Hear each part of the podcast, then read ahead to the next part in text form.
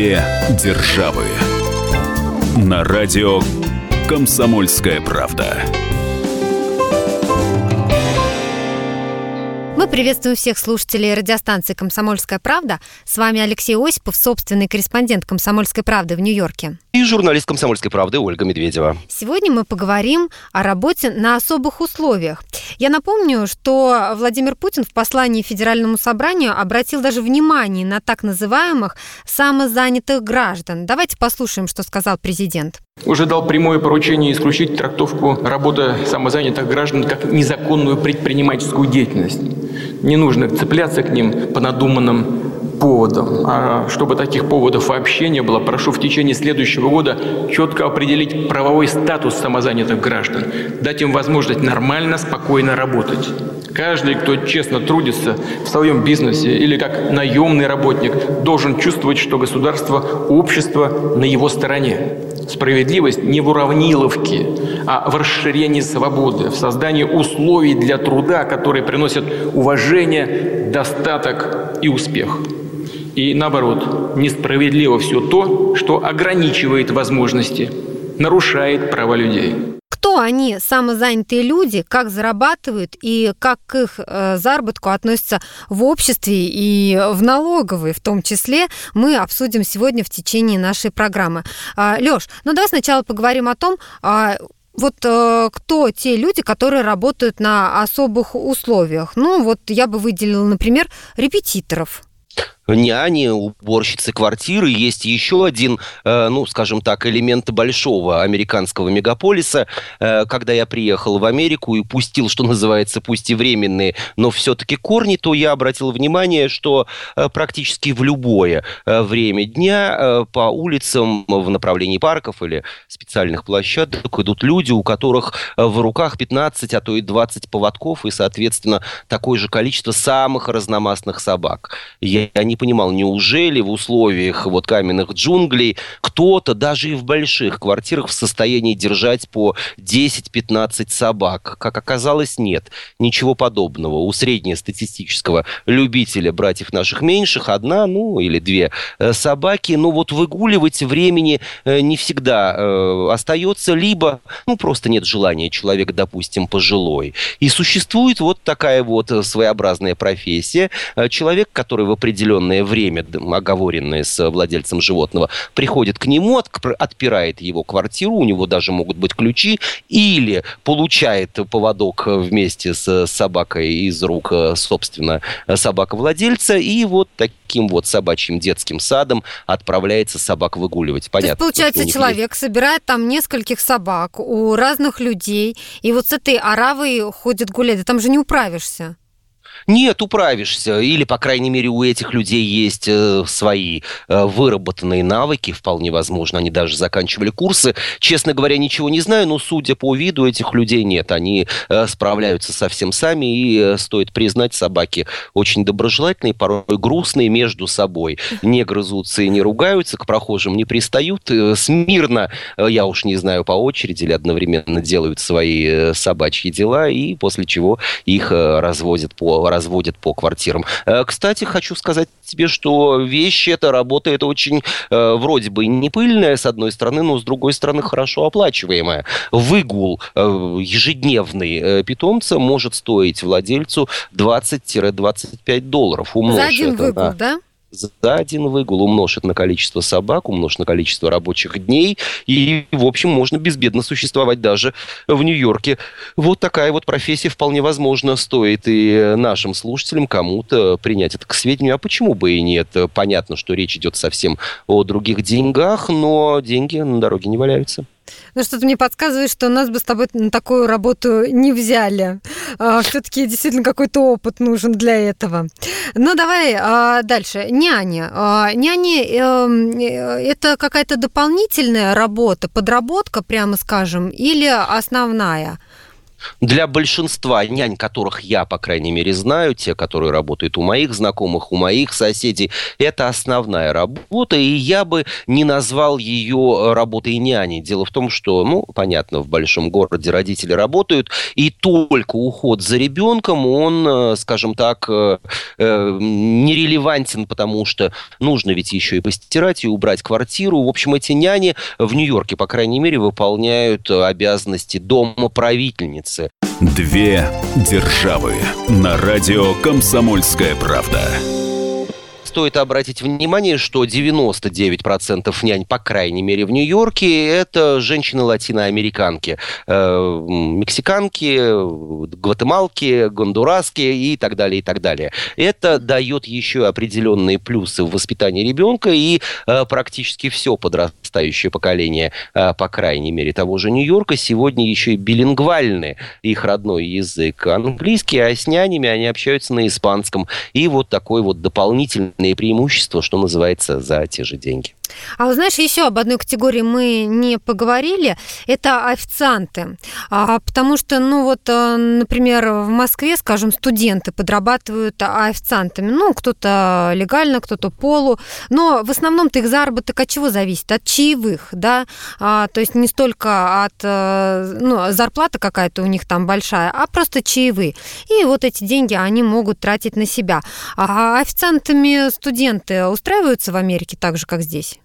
Не только студенты, но и люди, э, скажем так, золотого возраста. Возраст вообще здесь не играет никакого значения. Играет значение правила э, того заведения, в которое вы устроились. Одно, э, хозяин одного говорит, что чаевые конкретного официанта – это его заработок. При этом базовая заработная плата, согласно закону штата Нью-Йорк официанту должна выплачиваться сверх чаевых. В других заведениях чаевые принято сдавать в общую кассу и затем пропорционально делить. С чем это связано? Есть некая логика. Ведь в подготовке блюда, в приеме заказа иногда заказ может принять один официант, а вот те или иные блюда на стол э, приносить второй, а финальный расчет осуществлять третий. Э, в этом есть некая логика, я не знаю, братство, социализм или коммунизм. В общем, э, все чаевые собираются в общую кассу, и после чего делятся пропорционально. Ну и есть э, э, варианты, согласно которым э, чаевые полностью являются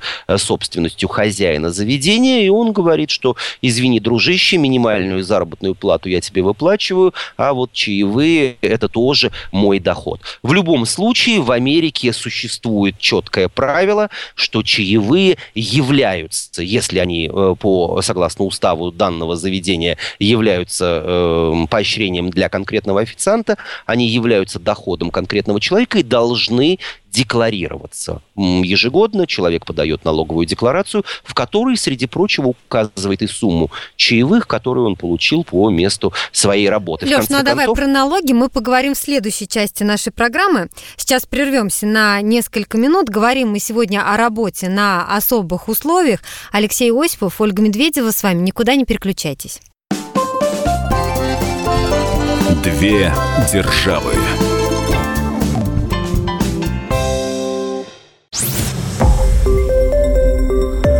Радио Комсомольская правда". Более сотни городов вещания и многомиллионная аудитория. Хабаровск 88 и 3 FM. Тюмень 99 и 6 FM. Кемерово 89 и 8 FM. Эм. Москва 97 и 2 FM. Эм. Слушаем всей страной. Две державы. На радио Комсомольская правда. С вами Алексей Осипов, Ольга Медведева, и говорим мы сегодня о работе на особых условиях. И э, вот в конце прошлой части нашей программы Алексей начал говорить о налогах. Вот, Леш, ты знаешь, э, все-таки такие работы, как там репетиторы, те же официанты, уборщики, вот в России это часто не основная работа, а подработка. В одном месте, на, основной, на основном месте работы э, лежит твоя трудовая книжка, а вторая это такой вот, знаешь, доход, который ты получаешь и часто от него не платишь налоги. Какова схема в Америке? Ну вот, Оля, ты тут уже и начала искать какие-то лазейки, или, по крайней мере, озвучивать их. Вот здесь я работаю, а здесь, получается, я не работаю. Но ключевое слово э, все же прозвучало. Это доход. Конечно. В... В Америке не существует понятия основного места работы или дополнительного работы по черному, по квитанции, по контракту с переводом э, на э, сберегательную книжку или на расчетный счет или без такового. Любой доход, который человек получает в течение календарного года, вне зависимости от того, это что называется белая зарплата или черная, он человеком должен декларироваться. И налоговая инспекция не прибежит к тебе, если ты честно все указал и сказал, что я получил x тысяч долларов за работу, что называется, по-черному, без документов. Налоговая инспекция никоим образом не заинтересована э, разбираться, кто заплатил тебе и зачем. Главное, чтобы ты заплатил с этого налоги при условии, что в этом будет необходимость. Ведь иногда получается ситуация, что э, человек э, вот подобного рода э, трудами сколотил минимум положенный в конкретном штате, после которого он считается человеком бедным и вообще налоги ему не платятся. Поэтому большая часть американцев, включая нелегальных иммигрантов, э, в начале следующего года э, подают декларацию налоговую за год предыдущий, в которой, ну, будем надеяться, честно указывают все свои доходы, не их источники, подчеркну, а доходы доходы как таковые, цифры, после чего выясняют, сколько им необходимо заплатить. То есть я правильно понимаю, что не обязательно указывать место, главное указать цифру? Безусловно, главное указать цифру и, э, скажем так, способ, что это было. Вы получили наследство, вам подарили подарок, вы выиграли в лотерею или заработали это в качестве чаевых. Есть разные градации вот, доходов как таковых, в зависимости от объема которых, в общем, исчисляется э, подоходный налог. Ну, Но а как это можно те... проверить подобную информацию? Например, эту цифру можно ну, придумать. Эту цифру, безусловно, можно придумать, эту цифру, безусловно, можно значительно уменьшить, но в Америке просто так воспитаны люди, что обманывать налоговую инспекцию – это дело распоследнее. Конечно же, э, проверке подвергается лишь малая толика всех налоговых деклараций, но уж если человек попался, то тут ему не сдобровать ни раз и ни два, и в кино, и по телевидению, и в «Комсомольской правде» мы рассказывали о том, что в Америке налоговая налоговые преступления по тяжести сопоставимы с э, принесением, с нанесением вреда человеческому здоровью, включая лишение жизни человека. Какое наказание грозит, а, если вдруг недостоверная информация в декларации указана? Оля, как-то ты робко спросил, ну 150 лет тюрьмы тебя устроит при условии, что Считай человек... пожизненный срок. Не, да, нечего и считать, это пожизненный срок, и, э, как правило, помилование не наступает. В Америке, конечно же, как и везде во всем мире, есть понятие оптимизации налогов, люди ищут всевозможные легальные или, скажем так, полулегальные способы э, занизить количество своих доходов и, соответственно, объем подоходного налога, который нужно уплачивать. Но не суть э, важно. Э, в любом случае, подход к уплате налогов, честный и благородный, в Америке все же доминирует. Какую ответственность несут россияне, которые работают на дому и не платят налоги? Нам рассказал юрист Кирилл Чернявский. 71 статья Уголовного кодекса Российской Федерации незаконное предпринимательство. Штраф до 300 тысяч рублей или обязательные работы там на срок до 80 часов, либо арест до 6 месяцев. То есть, очень как бы не так все просто. Две державы на радио «Комсомольская правда» нелегальные иммигранты, коих в Америке немало, многие миллионы, они также э, платят налоги в американскую казну, причем налоговая инспекция заверяет их, и, по крайней мере, многолетняя практика показала, что обмана со стороны государства нет, что оно не заинтересовано и никоим образом не будет сообщать в соответствующие органы, что знает адрес, имя и фамилию человека, который в Америке лет уже 20 живет без документов. Он платит свои налоги. Более того, э, налоговая инспекция инспекция поощряет, вернее, налоговая инспекция, государство в лице налоговой инспекции поощряет э, нелегальных иммигрантов платить налоги, говоря о том, что если э, визовая иммиграционная амнистия наступит, а таковых в новейшей истории США было несколько, то честная уплата налогов нет не в последний день перед амнистией, а вот за, за прошедшие годы, что человек находился и трудился в Соединенных Штатах, что называется, по-черному, будет огромным плюсом, э, который зачтется при выдаче, э, при легализации человека, выдаче ему вида на жительство ну, то есть человек, а, нелегальный мигрант, он заинтересован в том, чтобы платить налоги, чтобы в перспективе получить американское гражданство.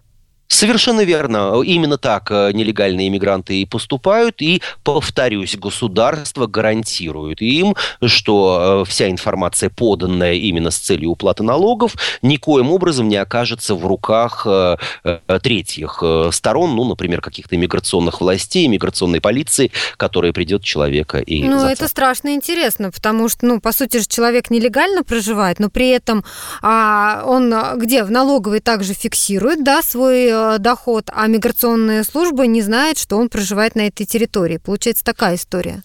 Да, вот такая вот э, своеобразная гармония, может быть, и дисгармония, но Америка особая страна в плане вот миграционном, и просто власти э, стараются лавировать между реалиями того, что 12 или 15 миллионов нелегальных иммигрантов, они не в состоянии одновременно определить их место жительства, депортировать их угу. и так далее, и так далее, нарушить их, в общем, определенные права и свободы, а с другой стороны, а что терять деньги? Ну, если добровольно платит человек человек, да еще и в государственную казну, почему бы эти деньги не получить? Леш, но все-таки вот не очень понятна позиция налоговой по поводу вот этих нелегальных мигрантов ну, скажем так, не столько нелегальных мигрантов, сколько, э, что называется, работы по-черному, когда человек получает деньги в конверте, ну, будь да. то няня, репетитор или э, человек, который выгуливает вашу собаку. На самом деле, все-таки, конечно, на мой взгляд, собака здесь, как это ни странно звучит, зарыта.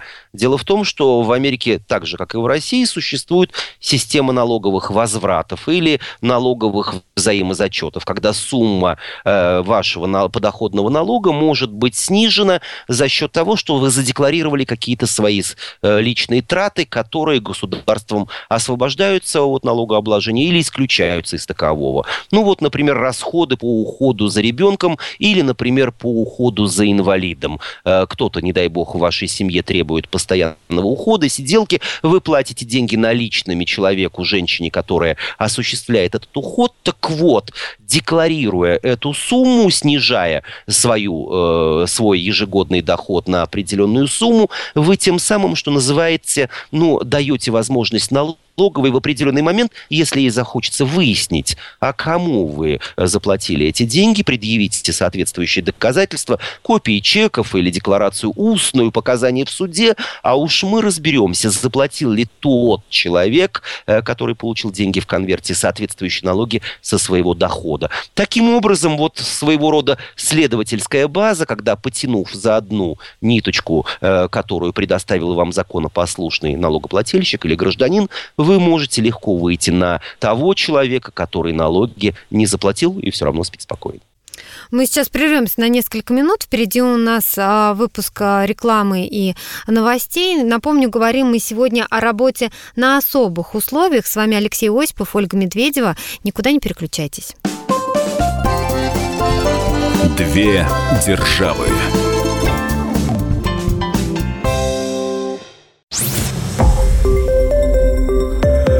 Радио «Комсомольская правда». Более сотни городов вещания и многомиллионная аудитория. Ставрополь 105 и 7 FM. Эм. Севастополь 107 и 7 FM. Эм. Калининград 107 и 2 FM. Эм. Москва 97 и 2 FM. Слушаем всей страной. Две державы. На радио Комсомольская правда. С вами Алексей Осипов, Ольга Медведева, и говорим мы о работе на особых условиях. И в этой части нашей программы поговорим о работе на дому. Вот, Леш, насколько становится это массовым явлением а, работа на удаленке? Вот я все чаще среди ну, каких-то своих а, знакомых встречаю тех, кто ну, просто не приходит в офис, а выполняет часть работы э, посредством, там, скажем, интернета, да. Ну, например, вот даже мы в офисе работаем в Google документах, которые позволяют э, на одной странице работать сразу нескольким людям. И, собственно, я могу на эту страницу зайти и из дома, мне не обязательно приезжать в офис. Да, совершенно верно. Более того, разного рода конференции сегодня можно проводить в онлайн-режиме. Причем это не только голос, мы видим еще и э, всевозможные графики, всевозможную э, какую-то документацию, видим лица своих собеседников. Казалось бы, это э, достаточно просто. В Америке это явление набирает популярность, но речь идет в основном о тех работах, которые в основном можно выполнить э, при помощи компьютера, не только при помощи интернета как такового. Бухгалтеры, э, все те люди, которые занимаются какими-то экономическими выкладками, ученые, конечно же, в первую очередь программисты и так далее, и так далее. Все, что связано, ну, если не с виртуальной реальностью, то с IT-технологиями как таковыми, они сейчас, э, вот, что называется, в фаворе. Они действительно могут находиться у себя дома, дома у своих родителей, путешествовать по свету, переезжать вообще в другую страну и, соответственно, курировать тот круг обязанностей, который на них возложен. Но сказать о том, чтобы это явление становилось массовым, конечно же, нет. Дело в том, что IT, э, высокие технологии, э, за ними, хоть и говорят будущее, но все-таки испечь э, массовое, вернее, огромное количество пирожков на дому или воспитать, после чего, пардон, забить тысячу голов крупного рогатого скота, также удаленно не получается. В общем, все есть сферы деятельности, которые требуют присутствия человека. Но это либо... что касается производства. А вот что касается офисных работников, мне кажется, вот среди них именно начинает набирать популярность. И вот, э, ну, я не знаю, каковы прогнозы экспертов, но а, не исключено, что, в общем-то, все это и уйдет на удаленку. Возможно, уйдет, Оль, но есть и другие прогнозы, не забывая о том, что, собственно, информационные технологии сегодня зашли настолько далеко, что один человек, если говорить о каком-то небольшом предприятии, может выполнять при помощи самых разнообразных компьютерных программ э, и функции бухгалтера, и функции пиар-менеджера, и функции mm-hmm. даже переводчика с одного языка на другой. И кто знает, вполне возможно, что через 2, 3, может быть, 10 лет в небытие уйдут профессии бухгалтера или экономиста, маркетолога или специалиста по написанию газетных заметок. Прогнозировать такие моменты нет. Э, в общем, достаточно легко. И э, есть э, все основания полагать, что количество офисных работников в мире в ближайшие несколько лет уменьшится. Исключение, конечно же, составляют чиновники. Ни в Америке, ни в России они не хотят сдавать свои позиции, придумывают все новые и новые формы занятости для себя пытаются охватить новые и новые сферы. Конечно же,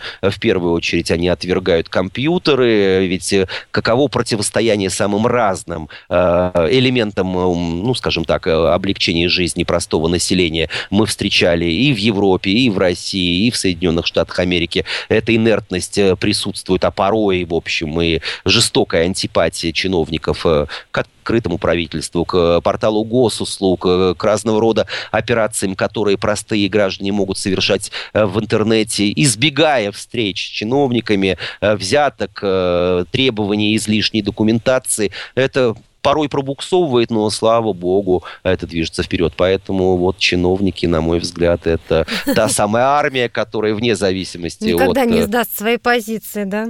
Не знаем, а, не знаем. На твой взгляд, все-таки больше плюсов или минусов в такой вот работе на удаленке? Я думаю, что пока сегодня все э, в балансе 50 на 50. С одной стороны, работодатель или владелец бизнеса может э, снижать затраты на, собственно, офис как таковой, на его обогрев, на покупку кофе, бумаги, ксероксов, принтеров и так далее. Ведь одно многофункциональное устройство э, плюс э, компьютер э, даже не самой последней модели могут такой офис э, сегодня устроить на дому. С другой стороны, и это уже из разряда минусов, здесь есть есть проблема в потере определенного контроля. Ведь не каждый бизнес или не каждая модель бизнеса в состоянии существовать, ну, скажем так, капсульно, когда э, один человек находится в Монтевидео, другой в Нью-Йорке, а третий где-нибудь в Москве, и вот они э, втроем в разные часовые пояса осуществляют э, свои обязанности, которые, по идее, должны привести к единому результату. Работодатели, акционеры, инвесторы порой требуют контроль. В конце концов, возьмем банк, ведь чего проще? Посади кассира, а все остальное переведи сегодня вот на такую удаленку. Но ведь люди любят еще и общаться. Люди, потребители хотели бы увидеть глаза человека, который предлагает им кредит или кредитную карту или условия по вкладу. В общем, человечество не всегда еще готово э, вот к такому общению посредством компьютера. И здесь речь не только о работниках на предприятии, но еще и э, вот о взаимоотношении бизнес-клиент. А что думают москвичи о работе на удаленке? А больше в этом плюсов или минусов? Давайте послушаем. Мне нравится ходить в офис, а не работать удаленно, потому что я контактирую с людьми, у нас с ними есть общение реальное, это также связи. Ну, это настоящая живая работа, не по телефону, не по письмам, такое прям реал. Удаленная работа, по моему мнению, довольно здорово. Ты уделяешь э, много внимания себе, при этом не тратишь время на движение в сторону работы. Много э, людей сейчас добираются до рабочего места в течение часа, двух, трех, и это э, то время, которое можно потратить с пользой. А если даже вы хотите делать какие-то дела в электричке, в машине у вас не получится это сделать так здорово, как вы э, можете сделать это в домашнем уюте. Плюс ко всему вы более раскрепощенно себя чувствуете. Это факт. Можно э, заниматься своими профессиональными делами в халате, и никто не скажет вам за это что-то плохое. Наоборот, вы будете продуктивнее, я в этом не сомневаюсь. Мне нравится ходить в офис, потому что сложились с коллегами такие отношения, что мы больше друзья, чем просто сотрудники. И теплые отношения между нами меня стимулируют приходить сюда каждый день. Мне больше нравится ходить работать в офис, нежели на удаленном расстоянии, потому что в офисе существует четкая рабочая атмосфера, и в такой обстановке ты лучше справляешься с поставленными задачами.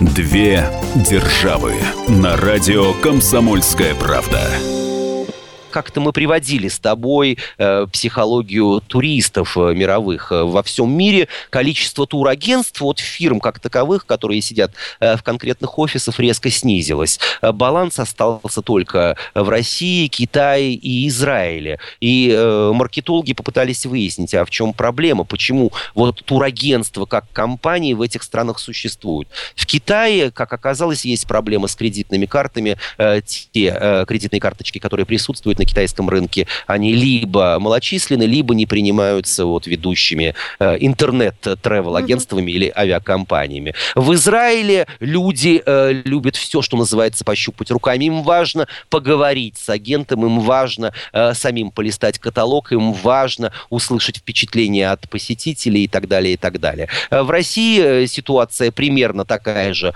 э, как и в Израиле, несмотря что, на то, что все больше и больше россиян заказывают билеты, отели и э, пакеты отдыха именно в онлайн-агентствах, делают это через сайт, все-таки турагентство еще существует, и даже некоторые э, бренды э, говорят об увеличении числа вот физических филиалов, которые присутствуют в тех или иных регионах России. Ну да, одно дело, знаешь, вот та, же удаленка на, на удаленная работа на время, скажем, когда уезжают на несколько зимних месяцев из Москвы в какой-нибудь там а, Таиланд или на Гоа, то есть за три месяца еще тебя не забудут будут в конторе, да, ну и ты там а, перезимуешь.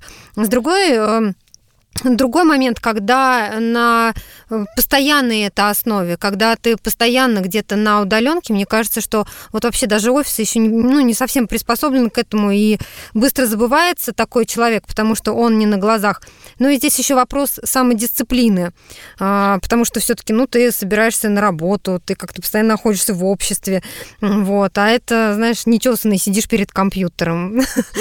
Ну, э, ты с дамской точки зрения, Оля, рассуждаешь, конечно, конечно же, э, для наших милых женщин приход на работу это еще и возможность, что называется, выйти в свет, поменять свои наряды, рассчитывать на комплименты. Я целиком это приветствую, но все же, но все же, но все же есть еще э, дополнительные минусы, которые, в общем, сама жизнь показала. Ну вот, например, я, э, когда готовился к этой программе, открыл для себя, знаешь, кто еще один из противников удаленки? Кто? Вот профсоюзы. Дело в том, что здесь возникают, во-первых, непрописанные э, права и обязанности работников в такой ситуации. И, в общем, э, профсоюзы не то, что не могут его защитить, но и с него и членские взносы э, не смогут взять, ну, это российско-американская реальность. Но есть еще и реальность другого характера. Допустим, ты мой руководитель, работающий сейчас, ведущий свою работу из Москвы, а я нахожусь физически в Америке, и, в общем, трудовое законодательство здесь совсем другое. Я апеллирую к тому, что мне положен 60-дневный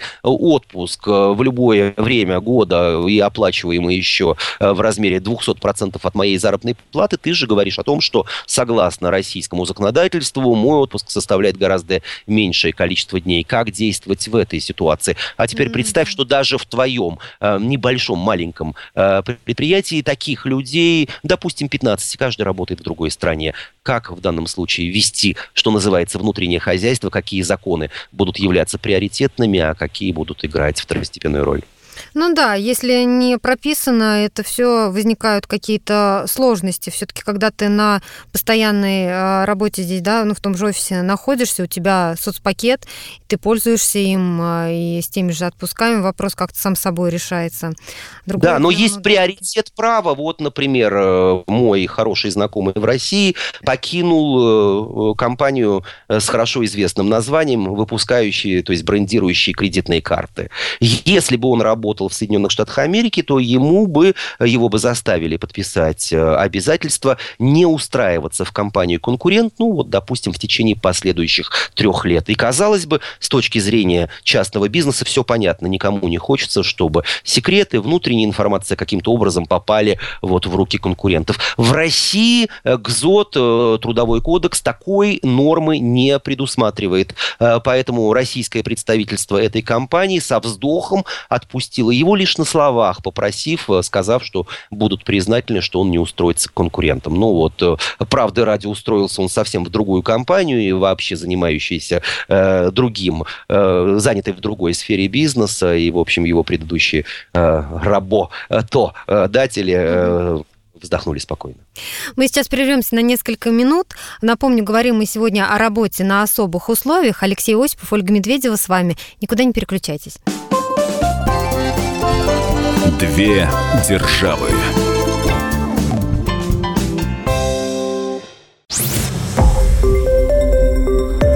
Радио Комсомольская правда". Более сотни городов вещания и многомиллионная аудитория. Хабаровск 88 и 3 FM. Челябинск 95 и 3 FM. Барнаул 106 и 8 FM. Эм. Москва 97 и 2 FM. Эм. Слушаем всей страной. Две державы. На радио Комсомольская правда. С вами Алексей Осипов, Ольга Медведева, и говорим мы сегодня о работе на особых условиях. Но в этой части нашей программы, Лёш, давай э, обсудим. Вот все-таки человек ищет работу. А что, на что в первую очередь он обращает внимание? Вот знаешь, например, вот в нашей сфере, да, в журналистской, я знаю, что сейчас на рынке очень много а, людей, которые э, ищут себе занятия. И там, ну, неважно, специфика какая, радио, телевидение, газета, или э, сайт, и, в общем-то, э, люди согласны на какие-то плавающие графики, на работу в выходные. Ну, может быть, складывается ситуация, вернее, сказывается ситуация, которая, да, сейчас у нас так э, сложилась, поэтому согласны, собственно, э, подстроиться. Но вот в Америке, например, э, в основном от работодателей чего требуют? От работодателей, если говорить про рынок труда как таковой, его тренды э, требуют, ну, если немного, то, по крайней мере, разумного. Ну, конечно, в первую очередь это заработная плата, достойная. Э, тут и американцы, и россияне, они, в общем, одинаковые э, в, в этом на все сто процентов. Но, с другой стороны, стали обращать внимание на соцпакет как таковой. Это продиктовано, в первую очередь, тем, что стоимость медицинской страховки, которую согласно вот реформе Обама-Кер, должны платить практически все работодатели, то есть владельцы или управляющие компании в разных штатах э, там варьируется, но в любом случае, если говорить о Нью-Йорке, не менее там 45 человек, уже страховка должна быть э, обеспечена работодателем, и для него это порой дополнительный удар по карману. Но социальный пакет, мы привыкли его наполнять вот исключительно медицинской страховкой Нет, в России. же отпуска еще. Э, отпуска как таковые в Америке сразу, скажу вам, они очень короткие, а уж декретных и вообще не существует. Есть еще и понятие, как всевозможные прелести жизни. Например, работодатель оплачивает вам транспорт или бензин, э, если вы добираетесь на работу издалека, либо предоставляет транспорт как таковой. Конечно же, фитнес-центры, но это удел крупных компаний и больших городов. В маленьких люди как-то обходятся без этого, э, пробежкой по сельским улицам и так далее. Ну, а крупные интернет-гиганты, такие как Google, Microsoft, Amazon, ну, нет предела совершенству. Они, конечно же, э, предлагают порой фантастические условия. Всем нам хорошо известны примеры, э, когда работники той же корпорации Google хвастались тем, что один день, рабочий день в неделю, они могут э, тратить на собственные проекты, не докладывая руководству, чем они занимаются сегодня. Они приходят на работу и занимаются чем-то другим, пытаются развить какие-то свои мысли, свои ноу-хау и свои патенты. Иногда это выстреливает, иногда нет, но в любом случае в Гугле уверены, что э, такая форма привлечения специалистов, она работает. Э, еще, э, опять же, удел крупных компаний, которые могут себе позволить, это детские садики, которые находятся непосредственно в э, корпусе или штаб-квартире этой корпорации. Конечно же, весьма удобно маме или папе, придя на работу вместе со своим чадом, отвезти его на том или ином этаже в специальную э, детскую комнату, точнее детский сад, где за ребенком будут присматривать профессиональные воспитатели и няни. Еще раз подчеркну, нет предела совершенства. Ну вот если говорить о последних трендах, то все чаще и чаще, э, особенно при найме в крупную корпорацию, люди ставят, ну, если не условием, то, по крайней мере, э, тем преимуществом, которым они хотели бы воспользоваться, это так называемый relocation, то есть гарантированная смена географического места работы, это может быть и соседний штат, и соседний город, или какая-то страна в течение определенного количества лет. Что это значит? Это значит, что э, например, устроясь на работу в компанию X, я получаю э, гарантированный relocation, гарантированный переезд в одно из подразделений компании, которое расположено в другой стране. Конечно, это интересно, это выгодно, это, в конце концов, дает возможность тебе э, ознакомиться глубже, проникнуть в какую-то иную культуру, выучить новый язык, выяснить э, культурные э, различия между ведением бизнеса в той или иной стране, ну и, в конце концов, просто попутешествовать. Ну, а ты говоришь, что выгодно. То есть, получается, таким сотрудникам платят больше? Нет, таким сотрудникам не платят больше. Но согласись, э, разве это не преимущество работы в другой компании, когда ты точно знаешь, что через пять лет ты э, на целых э, три или четыре года отправишься на работу в Швейцарию. Угу. При этом работодатель оплатит тебе твой переезд, съем квартиры в этом государстве, обеспечит тебе соответствующий соцпакет, ну, например, ту же медстраховку, оплату обучения твоих детей в школе и так далее, и так далее. И целых несколько лет ты поживешь в другой стране мира мира, э, где не только будешь работать, но еще и знакомиться с другой культурой. Две державы на радио «Комсомольская правда». Мы обсудили тех, кто ищет работу. А вот что касается работодателей, на что они обращают внимание – Вот у нас, например, было несколько программ, посвященных э, тому, что э, сейчас, ну, таких, скажем, возрастных людей на работу не берут, очень трудно им устроиться, да, потому что предпочтение отдают э, людям среднего возраста, потому что они имеют уже какой-то опыт работы, и в то же время, значит, они не вот там им несколько лет осталось до пенсии. То есть в основном это вот такая категория граждан, которая нравится работодателям. А что по этому поводу в Америке? Ну, в Америке уже давно борется с дискриминацией по самым разным признакам, по половому, когда вот, например, женщин менее охотно принимают на работу, говоря, ну, молодая, Э, скоро выйдет замуж, потом раз декретный отпуск, два декретный отпуск. Зачем ее нанимать и вкладывать в нее время и силы? Э, разумеется, возрастная дискриминация также существует. Приехав в последний раз в Москву, я наведался к своему врачу-стоматологу. Это, в общем, и привычнее, и, честно говоря, дешевле, чем в Америке.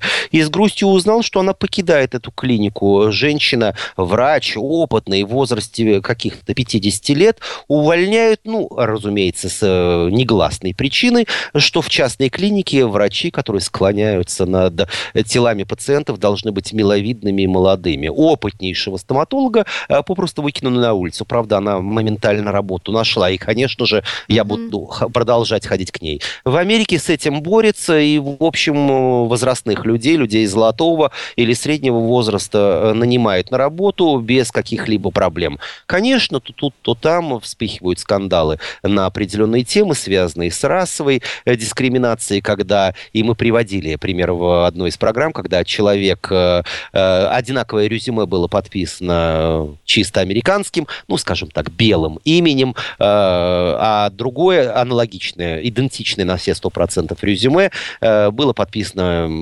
именем выходца из стран Карибского бассейна. Направили эти резюме в 100 крупнейших компаний, и, разумеется, белый получил гораздо большее количество откликов, нежели выходец из Мексики или, например, Доминиканской республики. Такое тоже существует, но с этим борется. И э, я думаю, что если говорить о России, то должно пройти время, когда те же работодатели поймут, что э, вот тоже чисто российский пример. Большинство э, друзей моих молодого возраста или детей э, моих друзей, им сложно найти работу после э, вуза или после профтехучилища, потому что работодатели требуют опыт, опыт, опыт. Да, вот ну, то, о чем я говорю, как раз вот опыт работы, да. А вот в Америке работодатели нашли интересную формулу. Они предоставляют так называемый интерншип, практику малооплачиваемую э, для абитуриентов вузов или каких-то профессиональных учебных заведений. И человек э, первый, возможно, год или совмещая с учебой, как раз и зарабатывает ту самую практику. А работодатель разве остается в убытке? Да нет, конечно, за гораздо меньшие деньги он получает, в общем-то, пусть и зеленого, но неплохого специалиста специалиста, который неплохо справляется со своими обязанностями и тем самым зарабатывает тот самый необходимый опыт или, как принято говорить в России, стаж. Э, рынок нашел э, свой баланс и проблем вот с трудоустройством молодых специалистов в Америке, в общем-то, нет. Я напомню, что говорили мы сегодня о работе на особых условиях, но затронули тему гораздо шире. Если вам есть что сказать по этому поводу, пишите на нашем сайте fm.kp.ru. С вами были Алексей Осипов, Ольга Медведева. Услышимся через неделю. Две державы.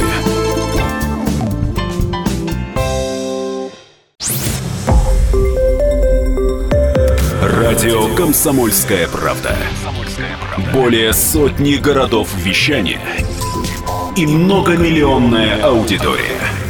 Таганрог 104 и 4 FM. Эм. Ставрополь 105 и 7 FM. Эм. Тюмень 99 и 6 FM. Эм. Москва 97 и 2 FM. Слушаем всей страной.